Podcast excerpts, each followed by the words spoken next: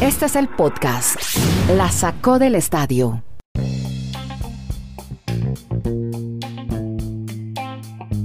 Hola, ¿cómo les va? Bienvenidos al episodio 494, streaming desde Chile, Colombia, Estados Unidos con Kenneth Garay, Dani Marulanda y Andrés Nieto Molina. Hoy vamos a ponerle hashtag en 20 minutos. Eso dura nomás nuestra conversación. Vamos informando y contando historias sobre PGA Championship, Phil Mickelson, 50 años, Fórmula 1. Max Verstappen, todo esto tiene hashtag. Campeones en España y en Francia, ni más ni menos, dos ligas muy importantes. La NBA ni hablar, comenzaron los playoffs, victoria de los Bucks, perdieron los Lakers. Trae John mandó callar a Spike Lee. También le pongo Real Madrid, Sergio Ramos, La Roja, etiqueta numeral La Roja, habló de la selección española. Bueno, vamos a empezar. Yo creo que lo más importante del fin de semana, quizás, bueno, hay mucha cosa importante, pero, pero hay que contar historias como son, porque Phil Mickelson ha sido partícipe de muchos momentos de intensidad en los últimos 30 años. Su acto más reciente, el título de un mayor. Pero no es un título cualquiera, es un título que ha obtenido a los 50 años de edad. Mire, Garay, todavía hay vigencia, Garay. Marulanda nos Claro. cuenta, ¿qué tal, ah? 50 Uy, yo años. no- Yo, le cuento que yo a los 50, es que, ojo, esto ratifica lo que dijo alguna vez el New England Journal of Medicine, antes de que venga Dani con toda la cobertura del caso Mickelson. Ajá. 50 es el nuevo 30, Así 60 es. es. el nuevo 40, 80 Sí. es el nuevo 60. Bueno, a- así que vamos a ver que nos cuente Marulanda todos los rollos que hubo en, en Carolina del Sur. Así es, mi estimado Andrés, abrazos para todos nuestros oyentes, espero que tengan una semana muy cargada de éxitos y que sigamos disfrutando con el deporte, con la hazaña que nos ha dejado este fin de semana Phil Mickelson, es una de las historias más memorables en el deporte, porque es que Phil Mickelson se convierte en el golfista de más edad en ganar un Major. Eh, explicamos siempre a Andrés, que le llamó a los oyentes, que el, el golf tiene más o menos una estructura similar al tenis, donde todas las semanas hay eventos, pero hay cuatro grandes cada temporada. En el tenis se llaman Grand Slam y en el golf se llaman Majors. Bueno, en el Entonces, ciclismo Phil también, Mickelson- ahora que sí. estamos de Giro con los triunfos de Egan. Sí. La- hay tres grandes, la Exacto. Vuelta, el Tour y el Giro. Exacto. Ahí está, son las tres Exacto. Entonces este registro queda para la historia de Phil Mickelson porque es que desde 1968 se interrumpe esa marca o ese registro.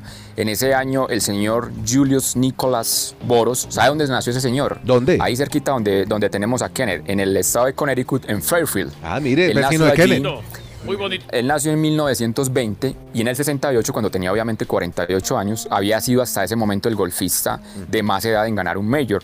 Incluso la PGA tiene dos circuitos, o sea, el, el PGA Tour normal y hay el Senior PGA Tour, que es cuando ya los golfistas cumplen 50 años, se Sí. van a jugar el torneo para mayores de 50. Entonces Phil Mickelson incluso ya tiene la opción de jugar los dos, porque el 16 de junio, o sea, en, ¿en qué? En 23 días, Phil Mickelson cumple 51 años. Es que es, es- está tirando más a los 51 ya que a los 50. Sí. Entonces queda en la historia. A donde voy yo hoy es que vamos a ver por cuánto tiempo va a vivir de este momento Phil Mickelson de decir que a esa edad se ha ganado un mayor. Porque el señor Julius Boros pasaron 52 años para que interrumpieran esa marca. Y Julius Boros, la anécdota que quería contar, porque es, imagínense la, la forma en que él murió de una manera amando lo que todo siempre hizo en la vida. Él murió en un campo de golf. O sea, él, muri- él murió en 1994, cuando ya estaba retirado, viviendo en la Florida, a los 74 años de edad, pues él acostumbraba a ir todos los días a un campo de golf, pues a, a practicar y hacerlo ya como hobby.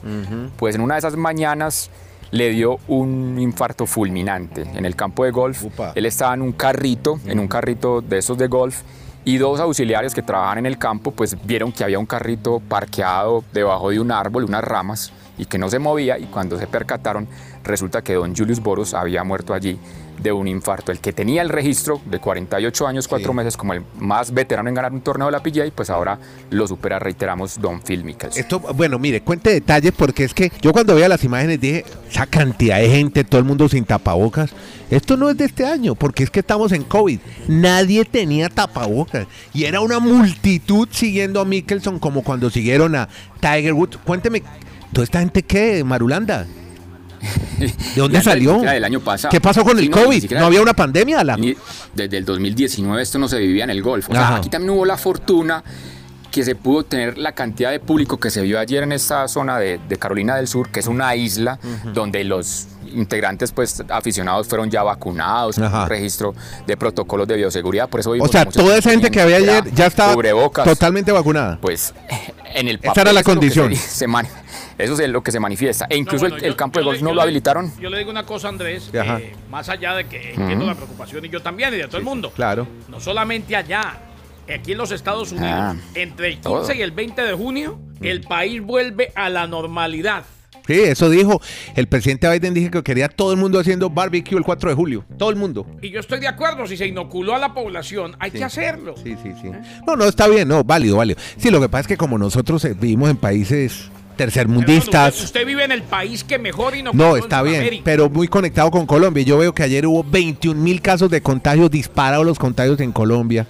Los muertos, más casos. promedio de fallecimientos de Pero 500 es que- diarios. pero es que el- Entonces, pero claro. ¿Cómo, cómo no se van a contagiar si antes de estar de No, yo sé, sí. inoculada sí. la población Las marchas. salen todos los días a protestar Sí, y sí. a No, pegarse? bueno, sí, bueno, pero eso lo analizamos después. Esas imágenes a mí me dan esperanza de ver que ya en otros lugares del mundo pues se está volviendo como la normalidad. Mm. Porque estas imágenes no se veían sino tal vez cuando Tiger en el 2019 ganó el Master después de 11 años de no ganar un Major, que veíamos esos ríos humanos de gente detrás de Tiger. Pues ayer también se veía una cantidad impresionante como usted está reseñando Andrés, Sí. detrás de Phil Mickelson, que sin lugar a dudas han sido los dos golfistas más importantes de este nuevo siglo en el mundo de la PGA. Veía detrás persiguiendo en el. eh, es que ahora estoy muy de ciclismo porque estoy emocionado con Negan Bernal, pero en el lote perseguidor Sí. veía a Brooks Koepka y Se veía nota, se a, nota, se a- nota. a Luis Ostuisen. Nota en la voz. Claro. Le nota en la voz que está enloquecido. Y yo estaba viendo la transmisión en BC, la gringa, Coast to Coast, y alcancé a ver al latino Joaquín Niman, ahí metidito. El chileno estaba más dos, pero bueno, salió en la transmisión del último día, en el último día, en la última hora. Al menos le dieron algo de pantallita. Sí. fue el latino más destacado de los cinco. El único que no pasó el corte fue Sebastián Muñoz, el colombiano. Los otros, al menos, jugaron las finales, pero el más destacado, obviamente, como usted reseña, Andrés, fue Joaquín Niman en ese torneo de, de la pilla. Bueno, entonces Garay le tengo ganador de Mayor a 50 años, ya ha ganado seis grandes. Le tengo a Tom Brady a los 43, que ganó siete Super Bowl. O sea, eh, el secreto de la edad creo que es buen hábito, buena alimentación, una buena vida. Federer en agosto cumple 40. Qué bárbaros. Oiga, venga, a propósito, a propósito a Andrés que le causó tanta hilaridad lo de los viejitos queridos, las rampas que hicieron acá en los coliseos. ¿Qué pasó con las Fíjate que ya rampas? estaban listas, Sí. ya estaban listas y las tuvieron, este fin de semana las tuvieron que desmontar, porque obviamente como no hay Copa América, las hicieron para nada. Pero los viejitos hombre, queridos queridos colombianos, porque no los de, no, pero que los den para los viejitos queridos de Colombia, hombre. No, eso, eso era simplemente una imposición de los señores de la Conmebol, Bueno. pero bueno, ya las desmontaron. Bueno, y como todos los lunes, saludemos a los campeones. Los campeones de la Liga de Francia, Ligue 1, el Lille, un equipo novedoso después de una hegemonía del Paris Saint-Germain. Y en España venían ganando, Dani, Barcelona y Real Madrid. Y de pronto llegan los colchoneros que hoy siguen celebrando en Neptuno, ahí en Madrid. El Atlético de Madrid, el equipo que tiene la impronta del Cholo Simeone, gran campeón en la liga. el merecido triunfo de un equipo que sí estuvo a punto de caerse, pero no se cayó, Andrés. Eh, el Cholo Simeone definitivamente es un técnico histórico en el Atlético de Madrid por algo. Eh, es el mejor pago de Europa, muy bueno lo de Luis Suárez. Y nada, y, por los lados de Francia gana Lille, Sí. gana en el último día y también dependía de sí mismo. Sí. O sea, tuvimos finales emocionantes en Francia y en España. Y para destacar de la jornada de ayer, Sí. la pelea por los puestos de Champions. Al final se metió la Juve. Sí. Cuando el Napoli no pudo hacer la tarea ante el Verona, Sí. está en la Champions. Sí. El Liverpool Ay. está en la Champions. Ay. En, en Pero- Inglaterra. Ah, pero, oiga, el que tamborearon fue al Leicester, ¿no? El Tottenham, Dani. Hay, hay- hay medio, hay medio chico para entrar, Gara. Yo creo que ese tema lo vamos a tocar en, los, en el Twitter Space el miércoles, Dios mediante. Porque es que, sí, a ver, Garay, yo entiendo que, que trata de decir que la emoción de estas ligas No, yo europeas. no, no, no, yo no trato, yo lo digo. Ahora, que, Bueno, usted que lo- mientras, bueno, que mientras usted expresaba su amargura en el Twitter y yo la reenviaba al mundo entero, eh, yo estaba disfrutando de que yo estaba disfrutando de que el Unión Berlín va a ir a la conference en la última jornada. Yo estaba eso- por eso- disfrutando. por eso- por eso le digo, Garay, Yo estaba disfrutando de lo la- que había para disfrutar. Por eso, Garay, de las cinco top ligas de Europa, de las que usted dice que nos reseñemos y que no nos vayamos a hablar de esas otras que nadie ve, y también le comprendo ese argumento, miren que a la hora de la verdad, en esas ligas solo hay un equipo diferente en cuanto a presupuesto que se metió a las ligas de El Europa. Lille. Los demás, los demás son los equipos que tienen más presupuesto. No, dígame por dónde arrancamos. ¿Me está diciendo Francia? Sí. Francia, el Lille, el Lille es el, de- el equipo del cuarto presupuesto Sí. en Europa, en, en Francia. Y los cuatro primeros del presupuesto de, de Francia son los cuatro que van a Champions. Y los dos que siguen en presupuesto son los que clasificaron a la Europa League. O sea, no hay ninguna novedad allí en mi argumento de que si usted tiene poder económico adquisitivo en una liga donde juegan a usted- dos vueltas, es no- usted lo más normal. O sea, no hay emoción Pero, ahí de pero, que- pero, Usted Marulanda. sigue, usted sigue viendo que los Sí. de poder adquisitivo, los demás poder adquisitivo, Sí, pero- tienen más facilidades. Eso es en el fútbol y en la vida, Pero yo maestro. siempre esperaría- Lo que, sí, lo que exacto. pasa Pero, es que usted pero no Garay, puede- Garay, es que a- Garay, a eso voy, Garay. Pero voy ¿por qué no, argumento de que ¿por qué no peleamos el miércoles en el formato? Space? Que hay mucho material. hoy. Ah, Peleamos bueno, el miércoles bueno. en el Space, Sí. peleamos el miércoles. Exacto, exactamente. Amargadete, bueno. amargón. Pero a propósito de esos cuatro, yo el solo Unión con... Berlín, el Unión Berlín se metió en el Conference. El Unión Berlín. Por eso, es que son cinco, son cinco ligas. En cada en las ligas hay 20 No, y ya que el 18 equipos. miércoles, no, no, yo a Ber- Nieto que sí, le dijo hombre. que el, el, el, Sí, el, el el Unión Berlín. Ah, bueno, miércoles, el Unión Berlín que el fue la, la- fue, la, fue la regla que confirma la excepción en Pero- todos estos casos. Es el único equipo. Mire, yo quiero Sí, destacar a un jugador en el Lille, porque Ah. hay un canadiense, se llama Jonathan David, que tiene solo 20 años. Jugador, hermano, es el delantero del Lille. Y el otro, que además no fue titular, pero, pero es, a mí me da la atención, es americano, 21 años, y es el hijo de, exactamente, el hijo de George Weah, el presidente de Liberia.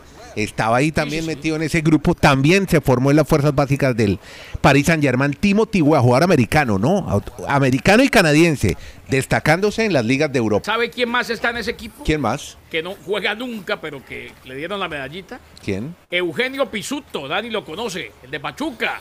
¿ah? Vea usted.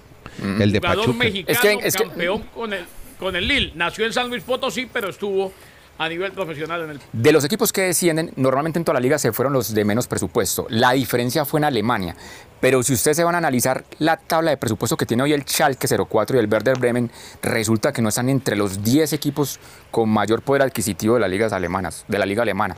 O sea, Bueno, eso es, eso es No, yo- la yo- liga, la liga de Europa es, si usted tiene, si usted tiene billete, gana. Si no tiene billete, no tenés cómo ganar. Eso, eso, no, Sí, eso qué no emoción va a generar. Porque no, el miércoles peleamos. Bueno, otro ganador. Bueno, el miércoles, el miércoles, Yo, el yo miércoles. sueño, el, el mundo de Madulanda será ideal el día que el Sheffield Wednesday gane la Liga Premier, Sí. que el Hellas Verona gane en Italia, que el Rayo Vallecano... Pero que ganen de la caridad, sin, eh, sin dinero. Que, que el Friburgo gane en Alemania. No, no, no, no, Garay. Hombre. No, Garay, el modelo, es el modelo gringo, es el, mo- es el modelo, es el modelo de Estados muchachos. Unidos. Es un modelo- es un equidad, con- equidad. Eh, Equidad. Sí, pero es un modelo con recursos, señor. Bueno, vea. Es que el, el problema es que no hay recursos en el resto del mundo. Venga, más historias. Sí los hay, sí los hay, sino que es que los, la brecha de, de presupuestos es cada vez más grande, pero sí hay manera de organizarlo.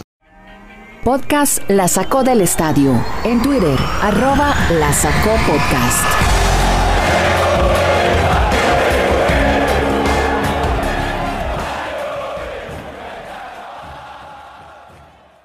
Terminemos el capítulo del fútbol con la Liga Mexicana. Al fin, ¿quién llega a la final? ¿Y cómo estuvo eso? ¿Qué historias hay para contar? Con gol de Santiago Jiménez, el hijo del Chac, que está cobrando la herencia del papá y que se bautizó de gloria, Cruz Azul llega a la final. Eliminado el Pachuca, Santos llega a la final. Eliminado el Puebla. Se vuelven a encontrar 13 años después. La última final la ganó Santos de la mano de Daniel el Travieso Guzmán al Cruz Azul que en esa época dirigía al uruguayo Sergio Marcarián.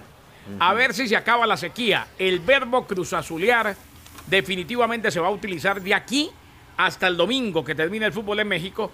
Y hombre, el gran favorito es Cruz Azul, pero la ha perdido tantas veces que esperemos a ver qué pasa. Ahora ya hablamos de los eh, NBA Playoff, porque hay dos más de fútbol. Primero, la selección de España y, y sorpresas en la convocatoria.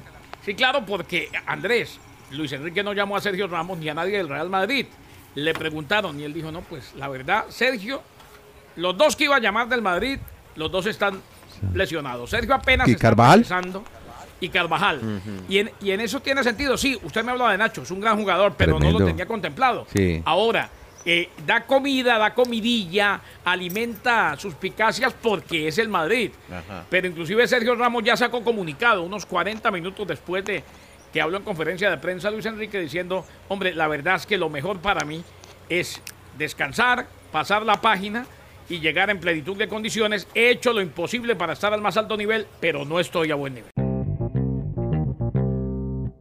Bueno, vea, Max Verstappen en Mónaco, voy para Fórmula 1, también otro gran ganador del fin de semana. Sí, es la historia porque es la primera vez que un piloto de los Países Bajos, de Netherlands, ahora que no podemos decir Holanda, mi estimado Andrés, Países Bajos, dígalo también. lidera por primera vez de este país la Fórmula 1, Max Verstappen. Y esta Fórmula 1 pues va a ser un cabeza a cabeza entre Hamilton y él.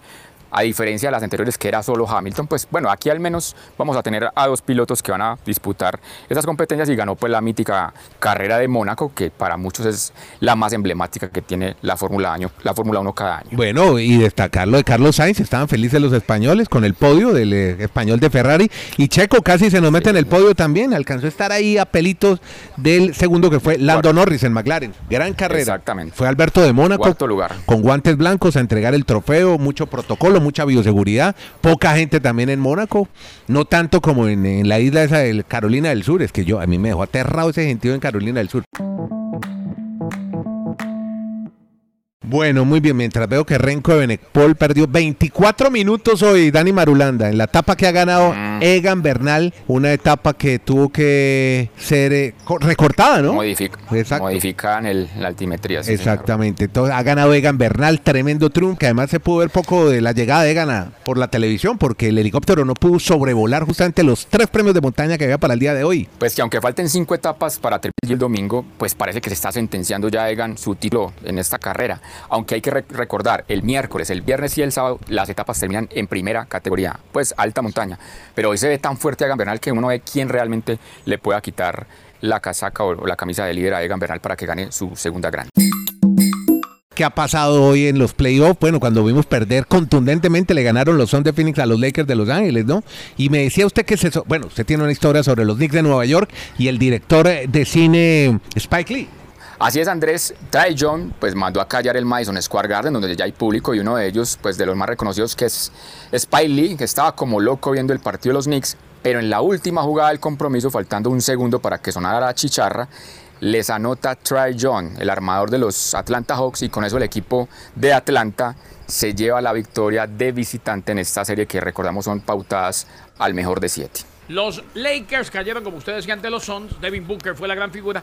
Ojo, que desapareció Anthony Davis y LeBron no está al 100% y él lo dijo. Cuidado. Mucha gente dice que se va a 7. Los 76ers 125, los Wizards 118. Victoria del equipo de Filadelfia. Mientras tanto, los Grizzlies 112. El ya 109 ganó el equipo de Yamorán. En las ocho series ya vimos a todos jugar obviamente el primer partido. Ganaron cuatro visitantes ah, y cuatro locales obviamente. O sea, yo me atrevo a decir de lo que vi en highlights, algunos partidos en vivo o imágenes, me parece que yo no, no sé si vaya a ver que alguno sea capaz de barrer al otro. Yo veo series muy niveladas y destaco dos casos particulares. Luka Doncic logró triple doble para Dallas Mavericks que fue y le ganó a los Clippers visitándolos. ¿Cómo le parece? Y la otra, y la otra actuación individual que me llamó mucho la atención fue la de Tobias Harris, mm. el jugador de los Sixers, fue el máximo anotador este fin de semana, 37 puntos para Filadelfia en la victoria frente al equipo de su amigo Russell Westbrook, los Washington Wizards. Bueno, y con estas historias, hoy llenos, llenos de, historias, de hashtag, de numerales, de rolletes, hemos llegado al cierre de este podcast que se llama La Sacó del Estadio, contando en 20 minutos historias sobre deportes americanos. Con Kenneth Garay en Bristol, Estados Unidos, Dani Marulanda en Colombia, Nieto Molina desde Santiago de Chile. Muchas gracias. Estamos en la plataforma de podcast que a usted más le guste. Ahí está el podcast La Sacó del Estadio. Búsquenos así, suscríbase, pase la voz, síganos, aquí hablamos solo de deportes americanos cortito y usted queda muy bien informado y dateado de esas historias diferentes sobre los deportes que más nos apasionan. Muchas gracias.